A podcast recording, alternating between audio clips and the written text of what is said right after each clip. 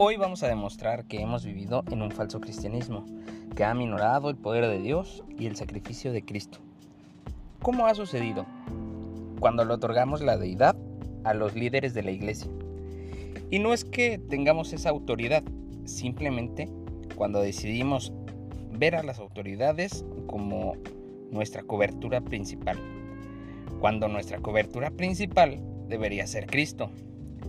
En 1 Corintios 11:3 nos dice, pero quiero que sepáis que la cabeza de todo hombre es Cristo, y la cabeza de la mujer es el hombre, y la cabeza de Cristo es Dios.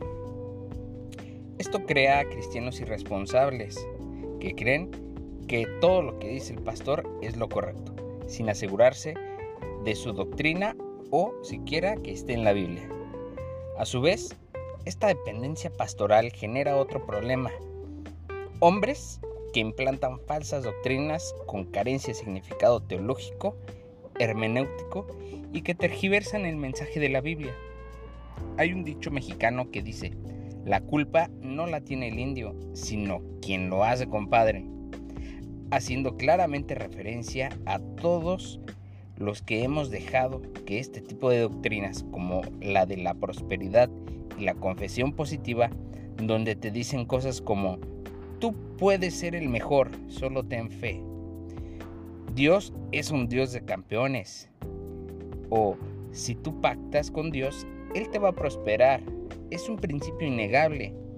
O siembra en el reino, declara, confiesa, cancela, decreta, etc.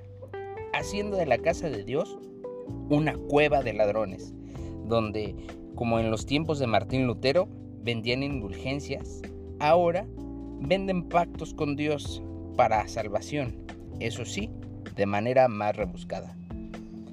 Si tú en verdad amas a Dios con todo tu corazón, te invito a que abras tu Biblia y la leas y la medites y sobre todo que la entiendas.